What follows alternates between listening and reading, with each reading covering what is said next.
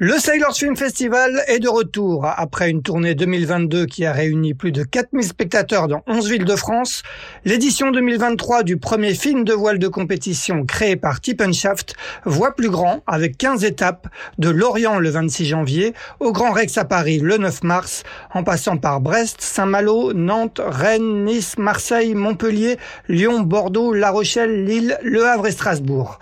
Au programme de la voile sur grand écran avec quatre films inédit exclusif et la présence sur scène des stars de la discipline qui, entre chaque film, viendront raconter l'envers du décor.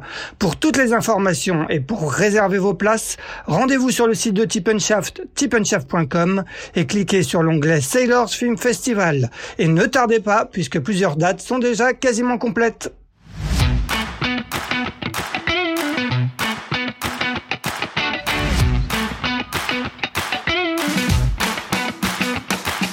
Bonjour, vous écoutez Pause Report, le podcast qui décrypte et analyse chaque semaine l'actualité de la voile de compétition. Pause Report est produit par Tippenshaft, le média des professionnels et des passionnés de voile de compétition. Tippenshaft, ce sont deux newsletters hebdomadaires en français et en anglais, des podcasts, des formations, un studio de production de contenu, une plateforme de vidéo à la demande Sailors, ainsi qu'un festival du film que vous pouvez retrouver sur tippenshaft.com. Je suis Axel Capron et je vous souhaite la bienvenue dans Pause Report.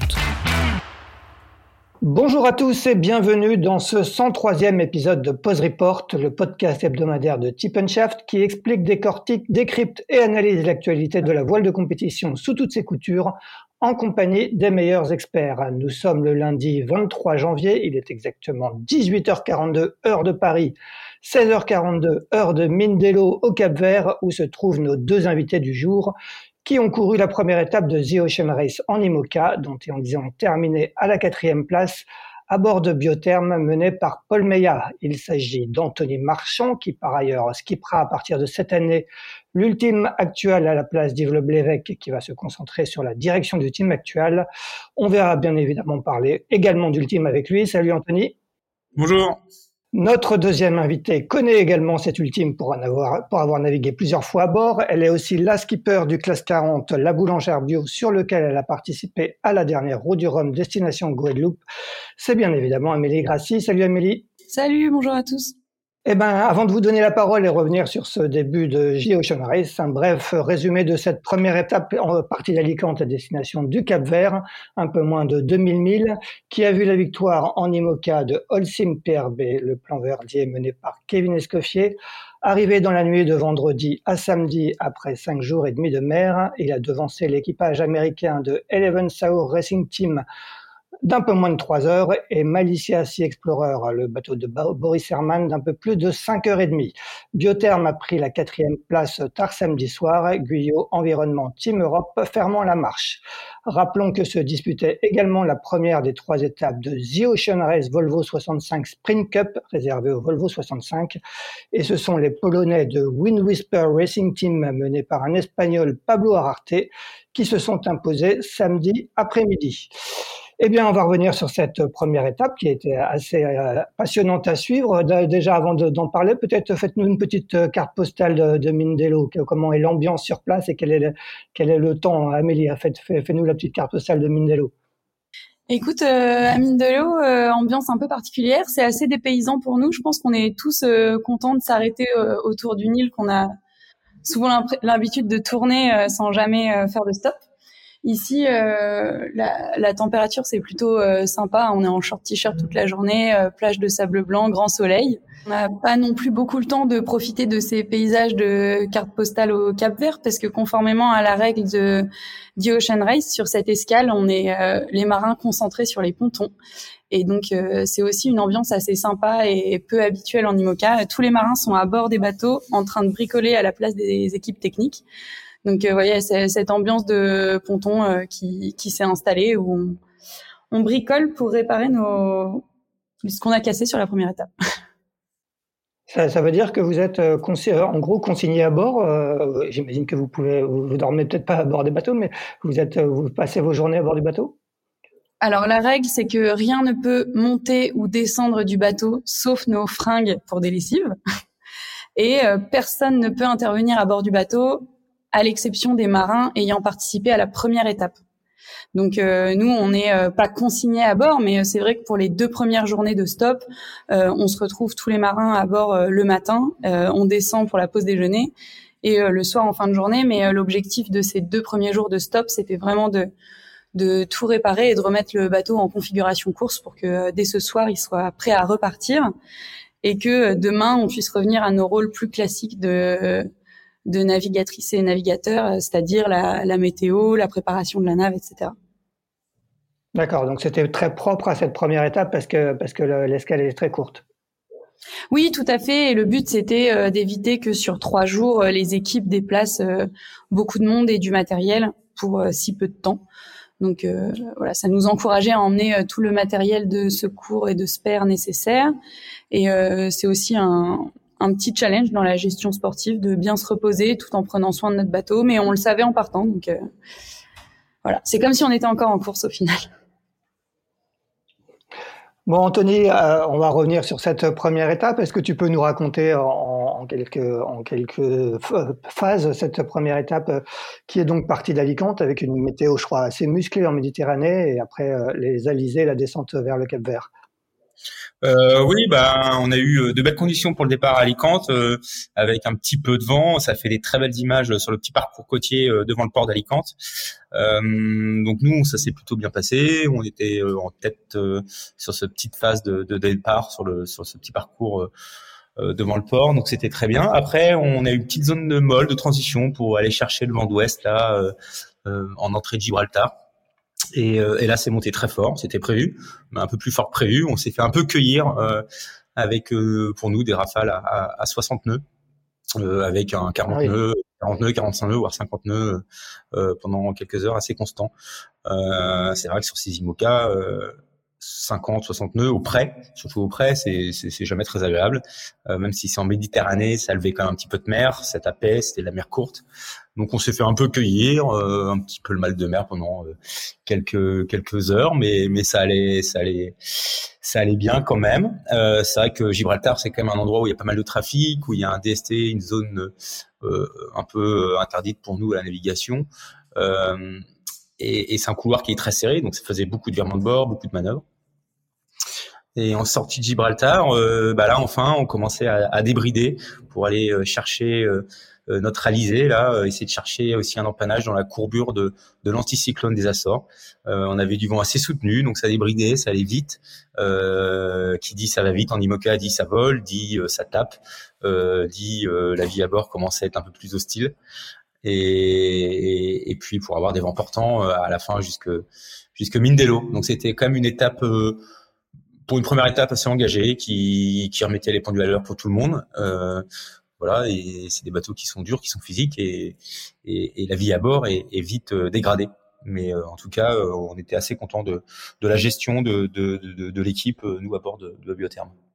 Et le résultat, euh, cette quatrième place, elle, elle, est, elle est, le reflet de, de, cette première étape pour vous? Elle est satisfaisante quel, quel, bilan un peu vous, euh, vous en faites? Euh, non, forcément, on aurait bien voulu faire un peu mieux, mais ce qu'on voulait aussi surtout pas, c'était avoir de gros problèmes techniques et de casser trop de choses euh, lors de cette première étape. The Ocean Race, c'est quand même un tour du monde, c'est une course qui est très longue. Euh, J'avais le souvenir en 2015, euh, quand j'y avais participé avec Mafrey, euh, ça s'appelait la Volvo Ocean Race à cette époque, que à chaque fois dès qu'on cassait un truc, on disait ah on était bête, c'est vrai que la Volvo, enfin The Ocean Race aujourd'hui, c'est une course qui est longue, faut faut quand même faut quand même prendre soin du bateau. Et je pense que c'est encore plus le cas euh, en IMOCA, euh, que c'était le cas avec les VOR 65.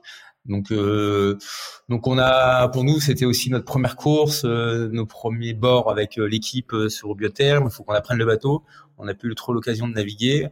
Euh, aucun de nous n'a fait le convoyage retour de la route du Rhum aussi sur le bateau pour s'entraîner. Euh, moi, il fallait que je ramène euh, l'ultime Maxwell. Donc, donc c'était une première nave découverte, apprentissage du bateau. On a vu qu'on avait le bateau avait était exceptionnel. Il était vraiment, euh, euh, c'était une très belle machine, que l'équipage euh, fonctionnait bien, qu'humainement ça marchait super bien.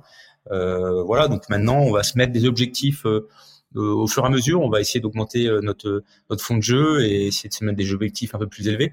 Mais voilà, on a encore du temps, il y a beaucoup d'étapes et, voilà, on est très très très, on a vraiment hâte de, prendre le départ de, de, de ce deuxième leg.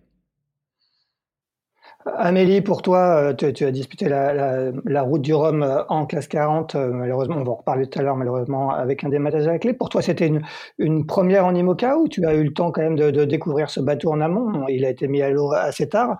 Raconte-nous un peu ses, débuts en IMOCA.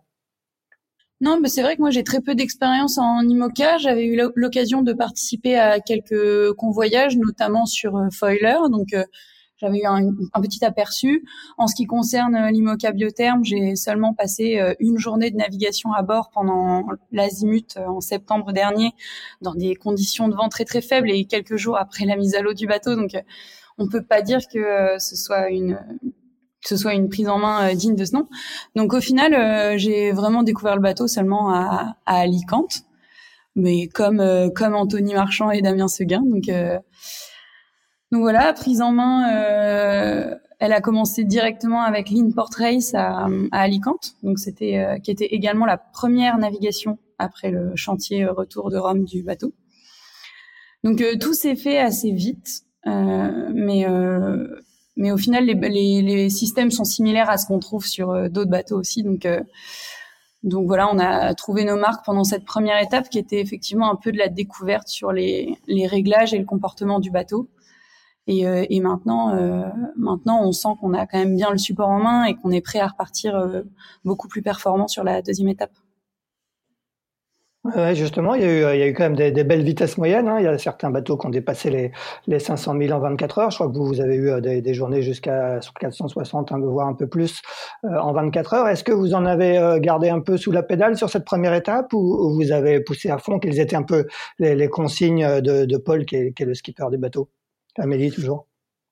Non, bah on, avait en tête, euh, surtout Paul avait en tête de bien préserver le bateau sur cette euh, première étape, et puis on savait qu'on était tous en train de découvrir le support, et euh, en IMOCA, on a quand même vite fait de faire des grosses bêtises avec des conséquences lourdes pour le bateau. Donc on, voilà, on a essayé de vraiment doser entre faire la course, parce qu'on est tous des compétiteurs euh, énervé, donc on n'avait pas non plus envie d'y aller tranquille, mais euh, mais on a pris soin du bateau, notamment dans les manœuvres un peu périlleuses, et puis euh, au moment où il y avait du vent fort, c'est sûr qu'on on, a plutôt fait attention à envoyer des plus grosses voiles trop tard que trop tôt, etc. Mais c'était c'était une étape essentielle dans la construction de cette course pour nous. Donc oui, on va sûrement pouvoir tirer de plus en plus sur le sur le bateau. L'important c'est de le faire intelligemment et étape par étape en étant certain que qu'on tire dessus au bon moment pour pour pas tout, tout casser. Et, est-ce que, est-ce que ce bateau, euh, on rappelle hein, qu'il a été mis à l'eau euh, à, la, fin de l'été, est-ce qu'il est, est-ce que le comportement est conforme à ce que vous attendiez? Anthony, toi, tu as navigué aussi sur euh, d'autres IMOCA avant, tu as notamment disputé la, la Transat Jacques Vabre en 2019 avec Giancarlo Pedote qui était sur, sur un bateau plus ancien. Est-ce que le comportement du bateau est conforme à ce que vous espériez pour l'instant? Euh, ah, il est complètement conforme. Euh, c'est quand même un bateau euh, qui est léger, euh, même par rapport aux autres, euh, qui, est, qui, est, bien conçu. voilà, c'est une base, on va dire, de coque d'Advance. Enfin, il n'y a, pas de, de y a pas eu de développement ou de choses révolutionnaires. c'est un bateau aussi que Paul connaît bien parce que il est similaire au, plan Verdier que Charlie Dalin avait, où Paul a fait la, la Transat Jacques Vabre avec Charlie. Donc euh, on, Paul a, rapidement trouvé euh, les manettes. Euh, ça s'est ressenti sur sa route du Rhum, hein, d'ailleurs, parce qu'il fait une sixième place. mais euh, moment, il a bataillé pas mal de temps dans les trois premiers. après, les comportements par rapport à ce que j'ai connu, par exemple John Carlo quand j'ai fait la Transat Jacques Vabre avec lui, c'est vrai que les nouveaux foilers, c'est des bateaux qui qui sont rudes. Hein. La vie à bord, ça tape beaucoup, ça accélère très vite, ça a des comportements de multicoque tu peux vite aussi perdre le vol et, perdre quatre nœuds. Il faut vite rechoquer, retrouver le vol. Euh, voilà, c'est vraiment euh, des réglages et de manière de naviguer qui, me font un peu penser à, l'ultime ou, au bateau volant. Et, sur cette étape, vous avez, vous êtes tout de suite euh, rentré dans un rythme de quart, hein, parce que finalement c'est une étape assez courte, hein, cinq jours et demi, euh, six jours, six jours et demi pour vous. Est-ce que, est-ce que vous étiez euh, plutôt en mode Figaro ou tout de suite vous avez installé un rythme avec des quarts? Comment ça s'est passé la, vie à bord justement? Ben, on s'était préparé à un roulement de quart, mais qu'au final on n'a pas vraiment tenu. les premières heures de navigation, on a Paul, il était quand même souvent dehors et puis un peu euh, hors quart pour euh, pour pour la transmission, pour donner des infos à tout le monde. C'était impossible de passer une manœuvre sans lui au début de l'étape, ce qui progressivement s'est fait au bout de, de deux trois jours de, de nav. Donc on n'a pas tellement respecté l'écart, mais on mais je dirais que rapidement, on n'a pas respecté la feuille de route, mais on s'est fait des petites rotations et puis euh, chacun passait euh, le, même temps que l'autre dehors. On arrivait à voir à peu près tout le monde. Bon, on va construire ça. Euh, ce sera beaucoup plus construit sur la deuxième étape. encore une fois, ça s'inscrivait aussi dans la dans la découverte du bateau, de l'équipage, de l'humain. Donc, c'était c'était un peu c'était un peu au feeling sur sur cette première étape. Est-ce que, est que tu peux nous raconter quand vous parlez de, vie à bord difficile, euh, ça, veut dire quoi une vie à bord difficile sur un IMOCA qui file à, plus de 20 nœuds au reaching euh, bah, vie à bord difficile. Alors déjà, euh, ça peut se ressentir, euh, euh rien qu'avec les, les, les, quelques blessures qu'il y a eu sur cette étape de 4 jours. Euh, on voit qu'il y a Boris qui ne part pas sur la leg 2 parce qu'il s'est brûlé avec son jet boy le pied. Euh, nous, il y a Damien Seguin qui s'est aussi brûlé avec le Jet Boy, euh, avec l'eau bouillante euh, à l'intérieur de, de, de, de, la cuisse. c'est vraiment compliqué de se faire à manger. Euh, tu es rapidement à genoux, tu peux, tu, tu, dans un certain choc, enfin c'est compliqué de dormir aussi. Tu sautes dans la banette, faut être accroché. Enfin c'est assourdissant. c'est ingrat comme bateau. C'est vraiment très ingrat. ça m'a, ça m'a même un peu surpris euh, à quel point c'était ingrat. Et euh, c'est sûr que euh, par exemple sur le sur sur sur j'imagine hein, sur le Vendée Globe euh, il doit y avoir aussi beaucoup d'écart de vitesse entre certains concurrents juste le fait parce qu'il y en a certains qui qu'on plus envie de, de, de, bourriner, on va dire, et de taper autant avec ces bateaux. Il y en a certains qui doivent plus ralentir, d'autres qui continuent de, de, de qui ont l'énergie encore pour, pour souffrir. Et, et je pense qu'avec ces bateaux, en solitaire, il doit y avoir des gros écarts euh, entre cette gestion justement de, de vie à bord.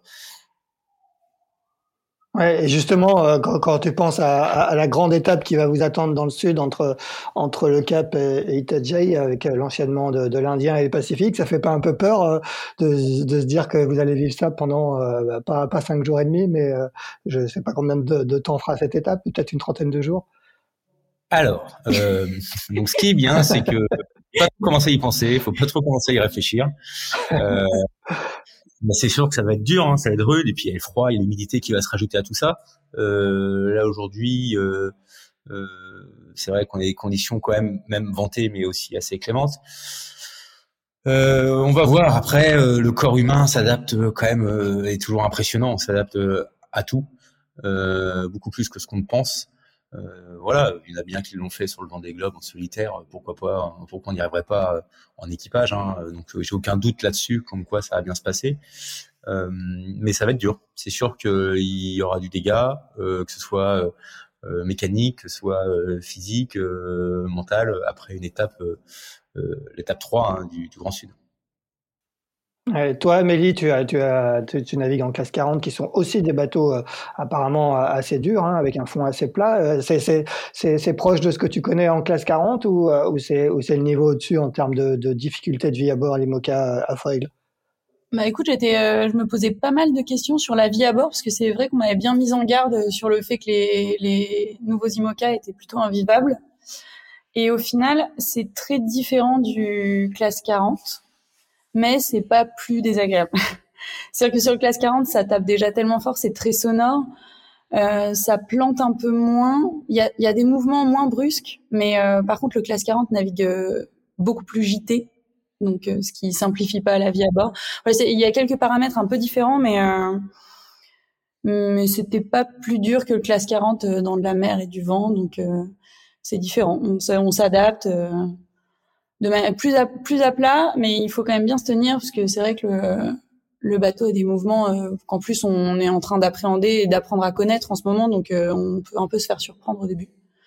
Mais, euh, et, comment se répartissent un peu les, les, rôles à bord entre vous quatre Est-ce que c'est ces deux, en principe sur le papier, c'est deux quarts de deux où, tout le monde fait tout Ou est-ce que vous avez chacun, toi Anthony, toi Amélie, un, rôle en plus au sein de l'équipage?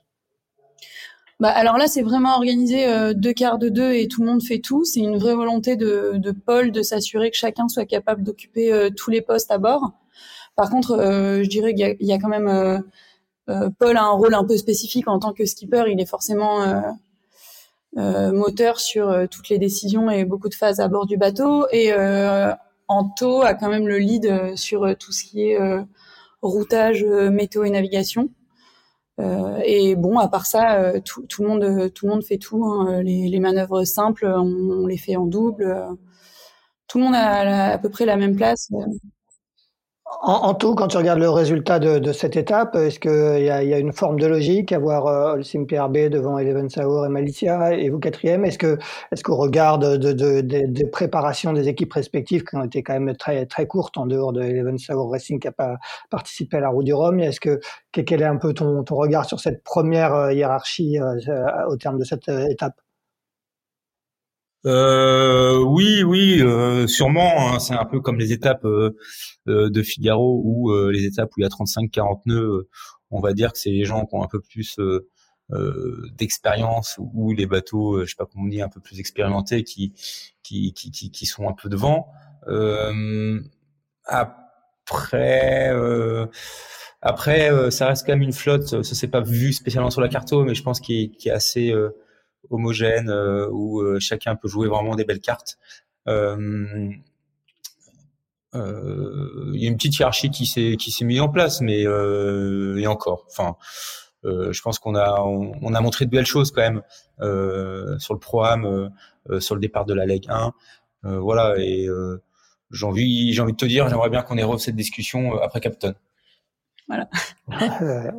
on, est effectivement qu'au début de la course. Est-ce que cependant, tu, eh, vous, vous notez des, des, des, différences entre les bateaux? Est-ce que euh, bah, quand, quand, vous comparez un peu les, les, vitesses euh, selon les angles, toutes les polaires aussi, est-ce que est-ce qu'il y a des bateaux qui sont plus performants dans telles conditions? Est-ce que déjà vous pouvez le voir après une étape ou, ou c'est trop tôt pour pour commencer à tirer des conclusions? Euh, Non, on, on, voit quelques quelques quelques différences entre les bateaux. Euh, c'est vrai que Malaysia, c'est un bateau qui a l'air de, de, de, vraiment pas planter au portant. Euh, je crois qu'ils ont euh, quasiment jamais fait de planter ou le bateau s'est arrêté dans le bas de vague. Euh, des plans verdiers peut-être un peu plus tendus euh, peuvent potentiellement de temps en temps un peu plus s'arrêter. Après, nous, dans les moments en transition, c'est vrai que c'est un bateau un peu plus léger qu'on a et c'est un bateau qui décolle quand même assez vite. Euh, voilà, on sait que nous, on a un bateau euh, polyvalent. C'est une manière générale de tous les verdiers. Euh, bah après, il y a trois, il y a quand même trois verdiers euh, sur cette course, donc euh, il n'y a pas, il y a pas un archi de chaque euh, sur chaque ouais, sur différents bateaux. Mais non, je pense que des formes comme Malaysia, c'est des bateaux qui sont intéressants. Hein. J'ai hâte de le suivre et de discuter avec les autres, de, de voir comment ça se passe dans, dans, le Grand Sud ou dans une étape un peu plus euh, euh, de molle.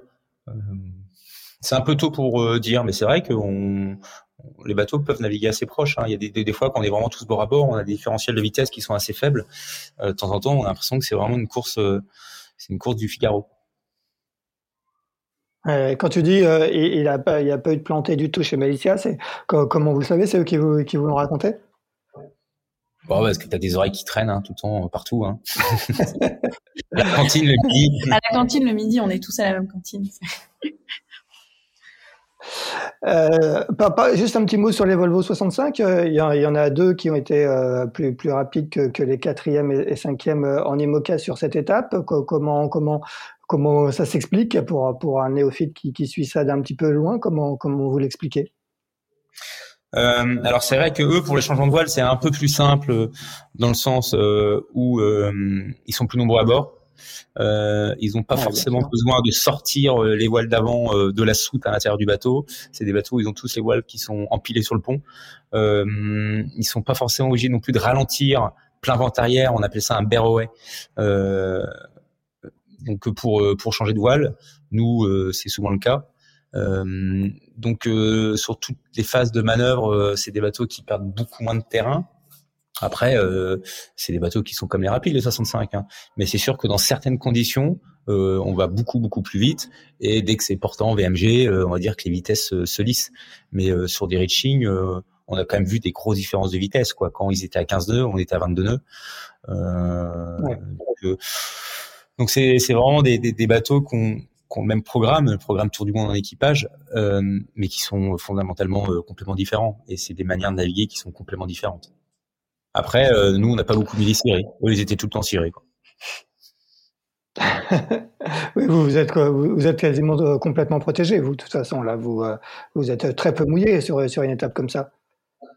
Euh, non, très peu mouillé. Après, il y a souvent quand même du spray un petit peu sous les casquettes, mais c'est vrai que non, non, ça mouille, euh, ça mouille moins. Mais je me demande si ça plante aussi beaucoup plus euh, en IMOCA. Donc, euh, euh, je pense que les paquets d'eau qu'il y a sur le pont, alors heureusement qu'on n'y est pas, mais sont, sont peut-être plus réguliers, plus plus plus plus brutaux.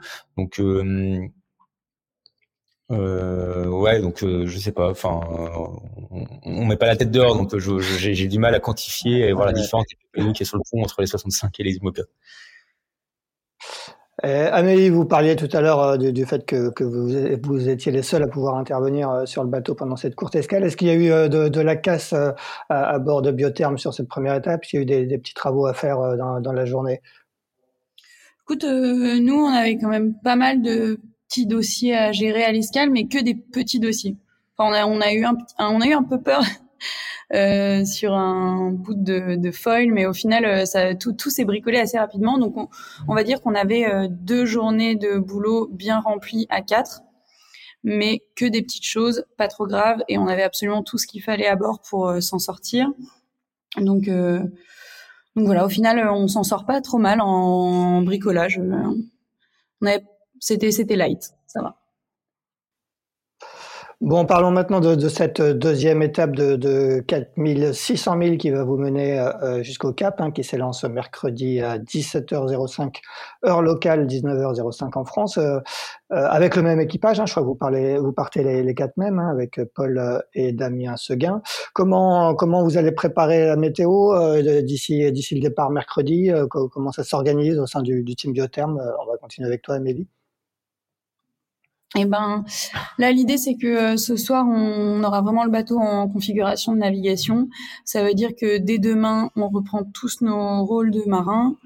Donc, l'idée, c'est euh, à partir de demain, tout le monde met le nez euh, dans la météo et la préparation de la nave. Tout ça drivé par, par Anto qui, qui, a le, le, lead sur ce sujet-là. Mais voilà, on va remettre un peu le nez dans adapter nos polaires, adapter nos selects, regarder la nave, tout ça, tout ça, ce sera le, les principaux sujets de, de, tous les marins du bord euh, dès demain matin, enfin dès ce soir même, je pense. Et, et vous travaillez, euh, Anto, vous travaillez avec quelqu'un en plus à l'extérieur, j'imagine, vous euh, avec avec qui vous travaillez pour préparer euh, la météo de l'étape? Alors tu imagines mal. ah bon, j'imagine mal. Il n'y a, a, pas, il y a pas de. On a, on a, on a personne à côté en plus qui qui nous prépare et qui nous mâchouille euh, la météo. Euh, non, non, on fait vraiment euh, nous-mêmes. voilà. Donc ça. Ça c'est une, volonté, une volonté de l'équipe ou C'est une volonté de, de l'équipe. on a décidé ça comme ça. Oui, oui, c'était une volonté de Paul.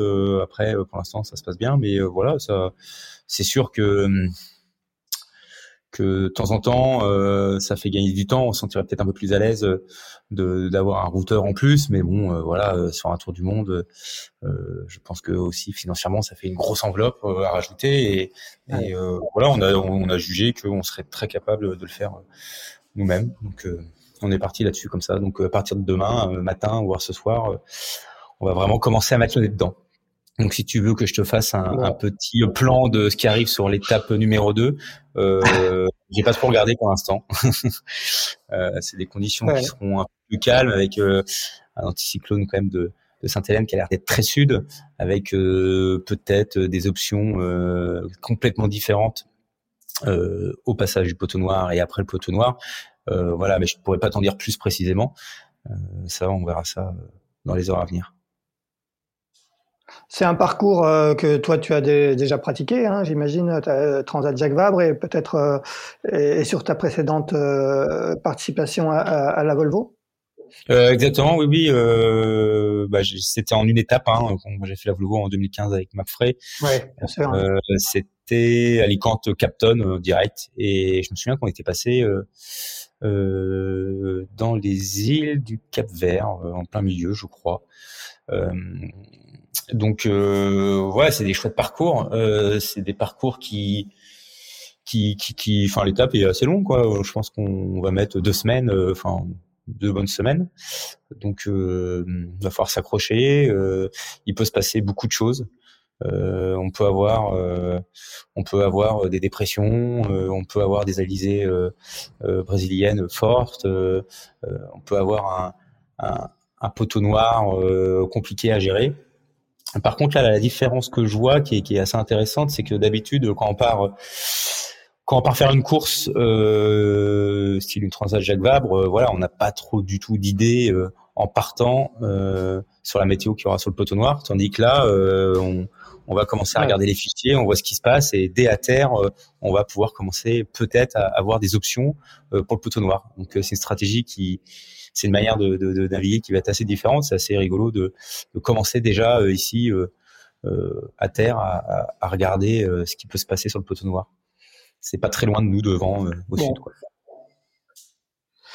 Parlons un petit peu de, la suite du programme pour vous, pour euh, en tout cas sur The Ocean Race. Est-ce que l'un comme l'autre, vous, euh, quelles étapes vous allez faire? Est-ce que vous avez tous les deux les étapes du Grand Sud au programme? Comment se répartissent un peu les, les étapes à, bord de, de Biotherme En ce qui me concerne, je vais, je participe à cette, cette deuxième étape jusqu'à Cape Town et euh, je vais faire une pause à Cape Town pour revenir seulement à Newport euh, et faire la transat retour jusqu'à Aarhus parce que euh, je conjugue quand même le programme euh, Ocean Race Biotherm avec euh, mon classe 40 la boulangère bio donc c'était une répartition qui permettait de de conjuguer les, les deux plannings.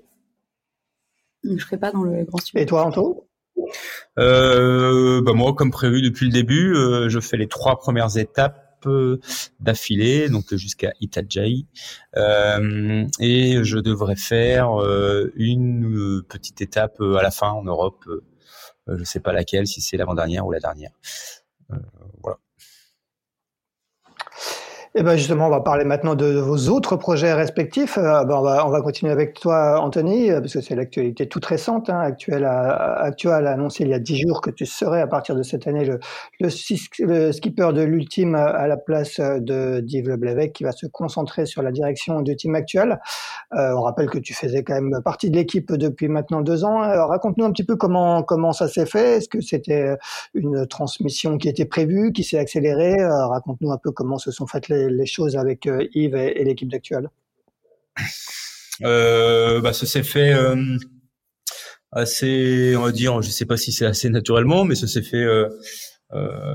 donc après la route du Rhum, euh, Div, voilà, il me posait la question si s'il mettait dans une liste pour récupérer la barre de ce beau trimaran. Donc je lui dis bah oui oui oui potentiellement voilà je suis intéressé. Et cette liste-là, voilà, c'était pour aussi faire le tour du monde à la fin de l'année, euh, au début de l'année prochaine, euh, tour du monde en solitaire, euh, l'Arkea Ultime Challenge. Donc, euh, donc voilà, la réponse, elle était, c'était un oui, un oui, mais je voulais que ce soit un oui réfléchi. Donc, j'en ai profité du convoyage retour de la route du Rhum que j'ai fait sans, sans, sans Yves, que j'ai fait avec l'équipe en interne, l'équipe de team actuel, pour réfléchir à voir si je me sentais euh, et, si je m'imaginais où je me sentais heureux euh, sur des bateaux comme ça, lancés à 40 nœuds en solitaire, euh, si je me sentais moi ma de naviguer en sécurité, si je me sentais moi avec ma manière de naviguer ou potentiellement j'ai la sensation que je pouvais faire aller le vite ce bateau. Et voilà, il fallait que je réponde à plein de petites cases, que je, que je coche plein de petites cases avant de dire un gros oui définitif euh, à Yves. Euh, et puis à l'arrivée au, au, ponton, à la Trinité de ce je retour, euh, euh, j'ai pas eu besoin de lui mettre un, un, un gros oui euh, verbal. je pense que dans mon regard et dans mes yeux, il a senti que que, que oui, j'en avais envie qu'il mette dans cette liste-là et que et que j'aurais été ravi de prendre la responsabilité de de prendre la, le rôle de skipper de ce bateau. Et, tu sais combien vous étiez dans, cette, dans cette fameuse liste? Euh, Je sais pas trop. Après, je crois que dans les discussions, euh, naturellement, euh, voilà, ils étaient un peu ouverts à, à, à plusieurs euh, possibilités. Et, puis, naturellement, dans les discussions, voilà, ils se sont dit que Anthony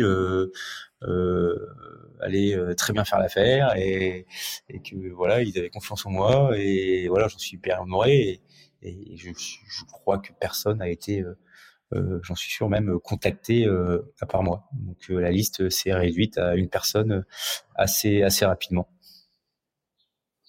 Est-ce que tu, as, tu sentais chez Yves, euh, peut-être euh, petit à petit, euh, l'envie de, passer la barre ou, est-ce que tu as été surpris que ça se passe aussi vite? Parce qu'on on rappelle qu'au départ du projet, il, devait, bah, il devait faire le tour du monde qui était prévu à l'origine en 2019, qui a été reporté finalement et, qui n'aura lieu qu'en 2023, la course au tour du monde en solitaire. Est-ce que c'est -ce ce décalage de, de, de, cette course qui a fait que finalement, il, a, il a choisi de, de faire cette transmission plus vite que prévu Est-ce que c'est finalement des projets euh, usants, j'imagine, c'est des bateaux usants Comment, comment est-ce que tu as senti chez lui un peu euh, euh, cette envie accélérée de transmission?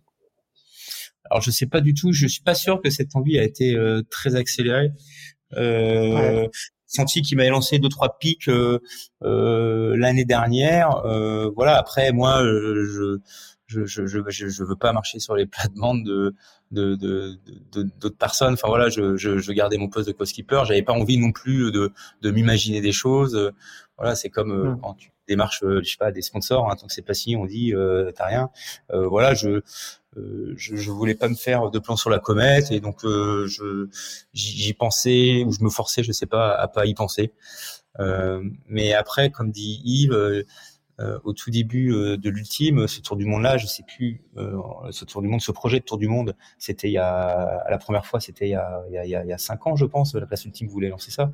Ouais. voilà, Yves, c'était il y a, il y a, il y a 4-5 ans, qui voulait se lancer dans, dans ce tour du monde là.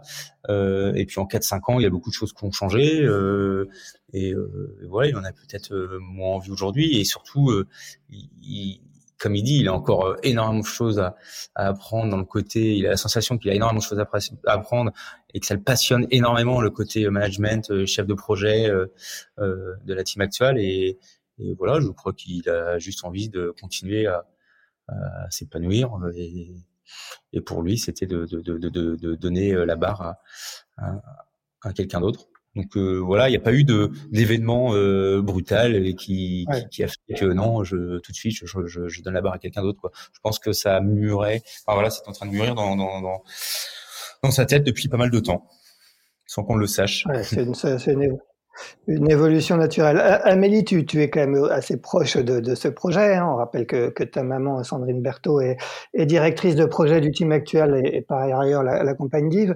Tu as toi-même navigué euh, avec, euh, avec Yves euh, et Anto sur, sur, ce, sur ce trimaran actuel? Tu, as senti, toi, venir cette, cette évolution? Euh, bah oui oui moi je l'ai je l'ai bien senti venir on est assez proche avec Yves et Sandrine et vu qu'on eux gèrent leur projet euh, Team Actual, je gère mon projet La Boulangère Bio, c'est vrai que c'est des, des sujets qu'on aborde énormément euh, entre nous pour euh, voilà échanger nos feelings, nos ressentis et nos façons d'aborder les différentes euh, problématiques des projets.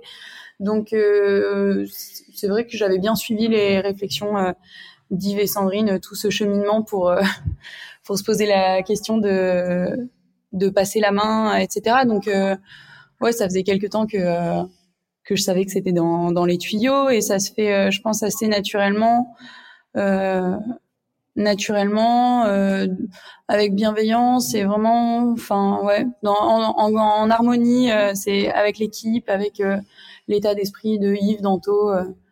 c'est quelque chose qui paraît tout à fait normal, comme si c'était le la suite un peu écrite de, de l'histoire. Ouais. Toi, tu vas rester euh, proche de ce projet, tu vas continuer à, à, naviguer euh, sur, sur ce bateau. C'est peut-être euh, c'est peut-être maintenant à, à Anto qu'il faudra que tu demandes. Est-ce que est-ce que est-ce que tu vas continuer un peu à, être plus ou moins dans, dans ce projet? Ça, je sais pas. Il faut que tu demandes au, au nouveau skipper. en tout cas, ce qui est sûr, c'est que ce qui est appréciable, c'est quelque chose qui est très clair du côté d'Yves et qui est, je trouve, super appréciable.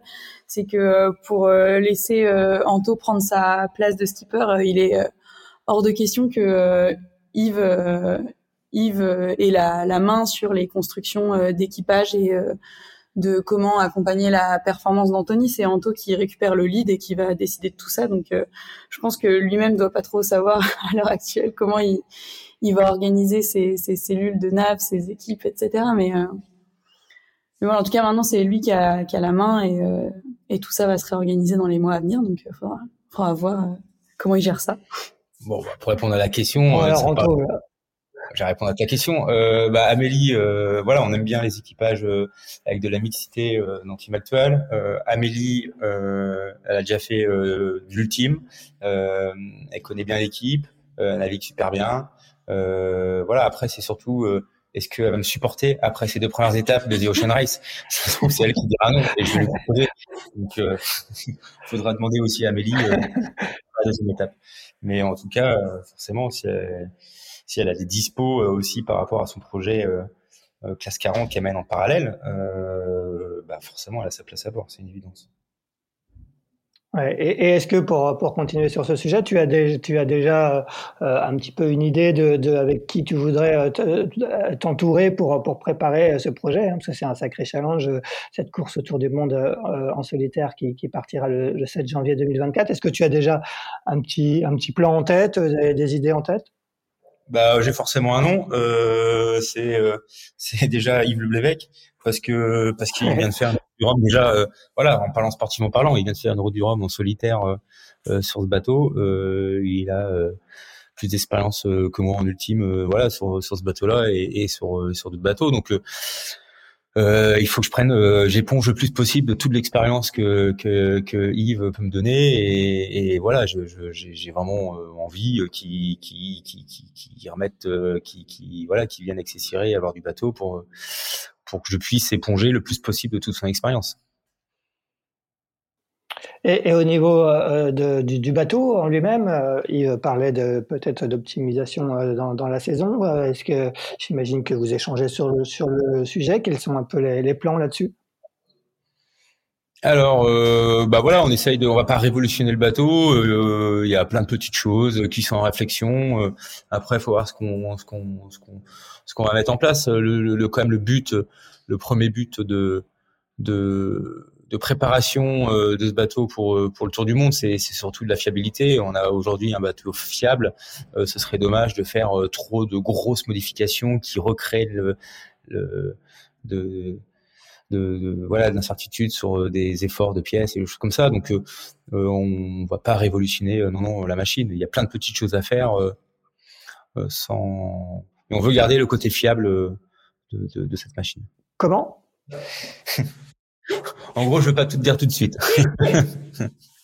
oui, j'ai bien, j'ai bien compris que, que, que des, choses seront annoncées plus tard dans la saison. C'est ce que me disait Yves et j'ai tenté ma chance. Euh, est-ce que quand tu penses à cet Arkea Ultime Challenge Brest, hein, qui c'est, c'est le nom entier qui partira donc le 7 janvier 2024, quand, quand tu y penses, ça te fait pas peur de, de t'attaquer à un tel défi, justement, quand tu as réfléchi à, à tout ça pendant le convoyage retour euh, de, de la Guadeloupe C'est, quelque chose qui, qui t'a, j'imagine, bien, bien occupé l'esprit? Alors, euh, ça fait peur, oui, non. Euh, pense que c'est aussi comme euh, comme un Vendée Globe. Euh, si tu te mets au pied de la montagne et tu regardes et tu te dis non mais oh là c'est infranchissable, ça va être euh, ça va être dur, voilà c'est pas pour moi. Enfin voilà non c'est pas comme ça qu'il faut réfléchir. C'est faut essayer de gravir petite colline par petite colline et puis à un moment tu te rends compte que bah cool t'es arrivé tout en haut de la montagne et puis tu redescends petit à petit et et, et voilà t'arrives à faire à faire l'ascension de, cet Everest. Euh, voilà, je, je, j'ai envie de réfléchir en, étape par étape. Euh, déjà, il y a une qualif euh, à faire en, en rapidement euh, après The Ocean Race, donc 2500 000 en solitaire. déjà, ça va être un très bon entraînement. C'est une belle petite colline à, à gravir. Et puis voilà, j'imagine que je vais fonctionner comme je fonctionne toujours en, départ de course, c'est que je vais me focaliser après le jour du départ sur la météo du départ, comment dégolfer le mieux possible, comment récupérer la lisée le mieux possible, comment passer le peloton noir le mieux possible, comment récupérer la lisée brésilienne le mieux possible, et puis avancer et réfléchir à ce qui se passe un petit peu devant et pas se faire trop de films euh, en prenant trop de recul. Je pense que justement, euh, ce qu'il faut pour pas se mettre trop de pression, c'est de prendre trop trop de recul sur ce genre de, courses et d'événements et, se focaliser euh, par segment et étape par étape. Et, voilà, et je, suis, pas lancé dans la gueule du loup non plus. Je suis entouré d'une super équipe avec la team actuelle, à qui j'ai complètement confiance. Euh, le bateau, j'ai aussi énormément confiance au bateau. Euh, non, aujourd'hui, ça me ça me fait pas peur. Après, je pense que la veille euh, du départ, euh, comme tout le monde, euh, tu passes une pas très bonne nuit. Mais bon, ça, c'est souvent ça sur chaque départ de, de course ou de gros, de gros événements. Il, y a, il y a deux ans, tu, tu terminais ta, ta énième, je sais plus combien tu exactement, saison de, de, de Figaro. Euh, tu, tu, avais choisi de, de, faire une pause euh, euh, en Figaro. Est-ce que finalement, le fait de te retrouver aujourd'hui euh, skipper euh, de l'ultime actual, plus, euh, pas, pas skipper, mais en tout cas membre de l'équipage de Biotherm Society Ocean Race, ça, ça, valide finalement ce, ce, ce, pari que tu as fait au sortir de tes années Figaro? Tu te serais imaginé là, il y a, il y a deux ans, quand quand, tu as décidé de, changer un peu de support? Euh, J'aime beaucoup ta question parce que en fait, euh, je trouve pertinente et surtout en fait, je j'y avais pas pensé à ça. Euh, c'est vrai, c'est vrai que pour répondre à la première question, c'était 10, 10 solitaires du Figaro. Et oui, j'ai voulu faire une pause parce que parce que j'avais l'impression de tourner en rond, parce que je m'épuisais en Figaro. Et j'ai pris le risque d'arrêter avec mon partenaire groupe Royer euh, pour essayer de, de naviguer sur d'autres choses. Euh, voilà, et c'est vrai que je me rends compte qu'il n'y a pas que le Figaro aussi dans la vie. Il faut en faire, c'est génial. C'est la, c'est une des plus belles classes euh, qui existent. Mais euh, mais c'est bien aussi des fois de prendre des risques et d'aller euh, naviguer sur d'autres bateaux et il y a plein de belles choses à faire. Quoi. Euh, après, de là de dire que le jour où, où, ça s'est arrêté avec le groupe Royer, mais c'est Figaro, je pensais pas que deux trois ans après, j'allais récupérer la barre d'un ultime. Euh, comme quoi la vie elle est surprenante euh, et c'est ça qui est génial. Mais euh, voilà, au final, donc c'est bien. C'est vrai que c'est un pari réussi d'avoir stoppé mes saisons Figaro comme ça. Amélie, passons à toi. Euh, toi, tu, euh, tu es donc sur un projet classe 40 euh, avec la boulangère bio, qui, je crois, t'accompagne aussi d'ailleurs sur, sur, The Ocean Race. tu as effectué ta première saison complète l'année dernière avec des hauts et des bas, malheureusement un dématage pour toi sur la route du Rhum. Quel est un peu le, bilan que, que, tu tires de, de, cette saison 2022 avant, avant de parler plus en détail de la route du Rhum? Bah écoute, comme tu peux le, comme tu l'as souligné, c'était vraiment une saison avec euh, des hauts et des bas. Hein. Elle avait commencé euh, plutôt dans la difficulté avec un, abandon euh, pour raison médicale sur la première course en, solo de l'année. elle avait très bien rebondi avec une belle cinquième place sur la dernière course en solo de préparation avant le Rhum, qui était qui était pleine d'espoir pour la suite. Euh, le départ de la route du Rhum a été une super réussite. Euh, j'ai pris un joli départ et j'étais, j'ai vraiment navigué en tête de flotte sur le début. Donc tout ça, c'était euh, que du positif et malheureusement, ça se, ça se termine avec un dématage. Donc le bilan, il est mitigé. Après, après c'est un peu l'histoire de, de la course au large, quoi. Et je pense que le, le bilan, il est pas si mitigé que ça. Il est plutôt bon parce que j'ai su digérer cet événement. Euh, trouver l'envie de retourner naviguer et, euh, et donc tout ça c'est, très positif parce que avec euh, la boulangère bio on est très content de, de faire de, de, faire continuer le projet et, et mentalement d'être encore mobilisé à fond sur le sur ce projet-là, c'est c'est bien. C'est-à-dire que malgré les embûches, la motivation est là. Donc c'était une c'était une bonne saison. Ouais, cette cinquième place était sur la Dream Cup. Euh, est-ce que, est-ce que tu as, tu as des explications sur le dématage? Tu sais exactement euh, ce qui s'est passé? Oui, on a identifié euh, un petit point de faiblesse sur. voilà, on est, on est plusieurs à avoir le, le mât dont j'étais équipé sur cette route du Rhum. Et on a identifié une, une petite faiblesse, donc voilà, c'est dommage, mais l'important c'est, c'est qu'on a réussi à comprendre pourquoi ça a cassé. Et ça, ça c'est vraiment essentiel parce que le pire, c'est de ne pas déceler la faille et de pas savoir quoi faire. Donc là, voilà, il semblerait qu'on a trouvé ce qui va pas, ce qui va donc c'est ça a été euh, modifié sur le prochain Mac qui va être livré à Lorient euh, d'ici un mois et que je vais pouvoir euh, de nouveau installer sur le bateau. Donc ça aussi c'est quelque chose d'assez positif. Je vais pouvoir partir repartir sereinement avec un mât toujours fourni par par Axon avec qui la collaboration a été top pour trouver trouver la faille et, et et faire un nouveau mât plus robuste. Si, si, je me souviens bien, les, les, quelques jours euh, euh de, euh, entre le moment où tu as dématé où, où tu as touché de terre ont été euh, assez difficiles. Hein, les conditions étaient quand même pas faciles. Tu étais, avec Aurélien Ducrot, si, si, je me souviens bien, pas, pas très loin de lui, qui avait aussi dématé. C'est vrai que dans mon malheur, j'ai eu la chance de démater à peu près au même moment et au même endroit que Aurélien Ducrot. Alors pas pour les mêmes raisons, mais voilà, on était côte à côte et c'est vrai que les conditions de retour à terre, elles sont un peu. Euh... C'est quelque chose qui me paraît même pas tout à fait réaliste quand j'y repense aujourd'hui. Je pense qu'on était dans un état un peu second, dans des conditions de mer et de vent dantesques, et on s'est vraiment fait bousculer euh, avec Aurélien. Euh, les cinq jours euh, de dérive pour rejoindre la terre ont été vraiment euh, durs à encaisser, mais il y avait tellement de mer qu'au final, même quand on était à moins d'un mille l'un de l'autre, on ne se voyait toujours pas, que ce soit le jour ou la nuit. Donc c'était vraiment dantesque, mais on arrivait à rester en contact sur WhatsApp et puis on se relayait les informations de cargo qu'on voyait vraiment au dernier moment, hein, vu qu'on n'avait plus de maps pour les détecter.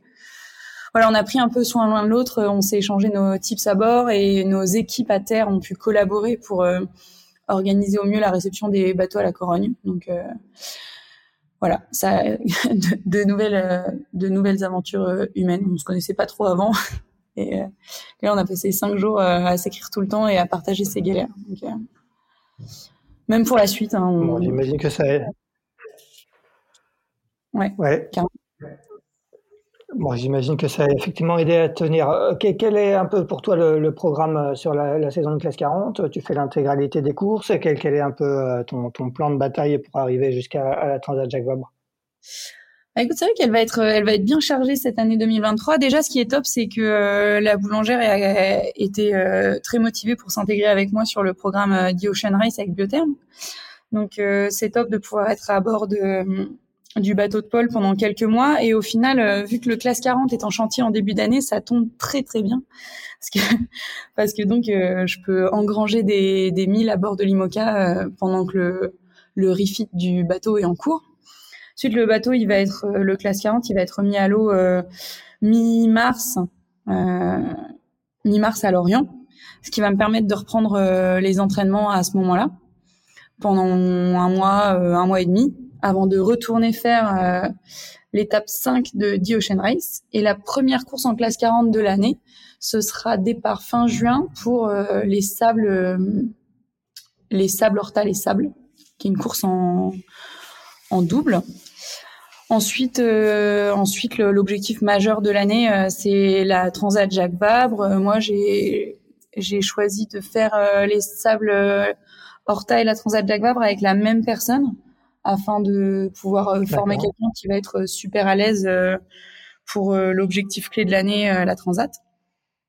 Donc voilà, on n'a pas encore complètement arrêté la décision, mais ça, ça, devrait se faire dans les semaines à venir. Mais on sera de nouveau sur un bel équipage 100% féminin qui sera le même sur les, sur les deux courses majeures de l'année. Bon, tu, as, tu as déjà navigué avec, euh, avec Anne-Claire Lebert l'année dernière. Ça, ça, pourrait être elle ou, ou Joker?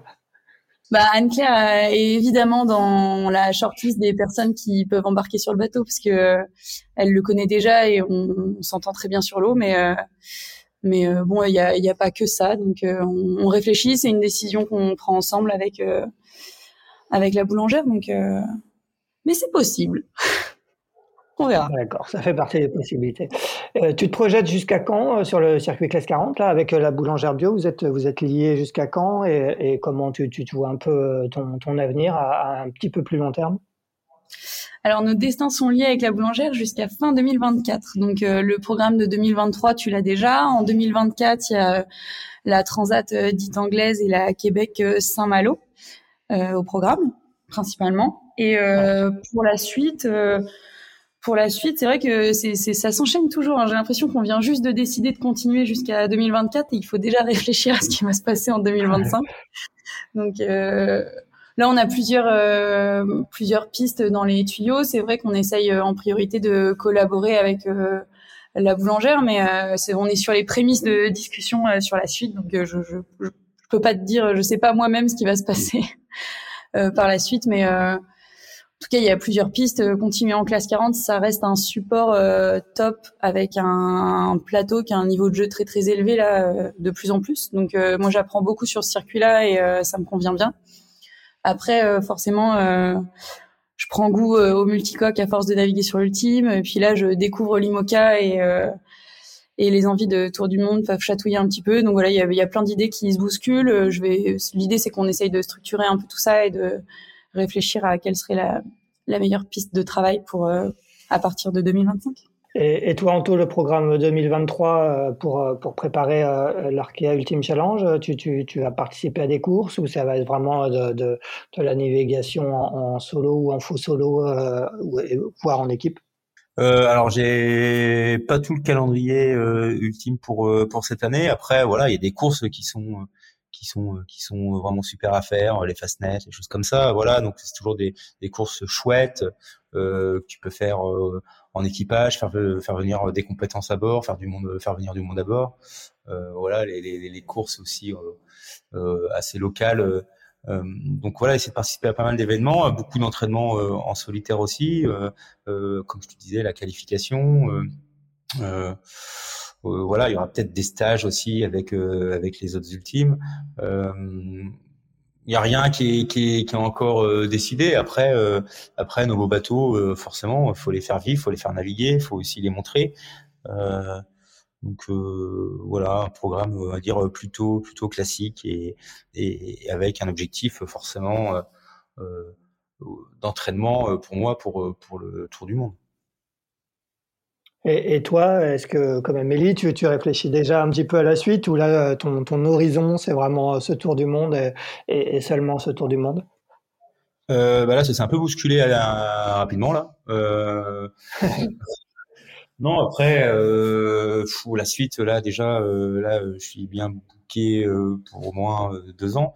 après, des envies, des envies de de, des envies de continuer en ultime, euh, des envies euh, des envies de tout, hein, les envies de naviguer, de voilà. Enfin, je j'ai aussi envie de, temps en temps euh, sur des petits coups ponctuels de deux trois jours, euh, naviguer aussi, faire des petites courses sur sur d'autres supports avec avec en tant qu'équipier, voilà, sur d'autres projets. C'est toujours aussi bon de, de de prendre de la compétence aussi sur le bateau des amis voilà, l'objectif c'est de naviguer et voilà. J'avais en fait j'avais le rêve de, de, de, faire un Vendée Globe et de faire un Vendée Globe. Pourquoi faire un Vendée Globe? C'était pour faire le tour du monde en solitaire.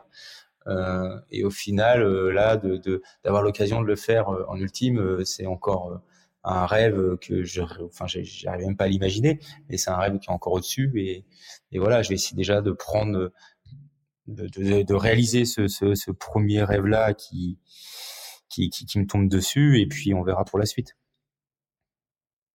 Bon, et, et, un tour du monde en ultime par rapport à, un tour du monde en IMOCA à feuille, c'est presque, presque plus confortable en mettant tous les guillemets qu'il faut? Ouais, c'est vrai que l'inconfort et, et, le confort euh, est complètement euh, différent entre l'ultime et l'IMOCA.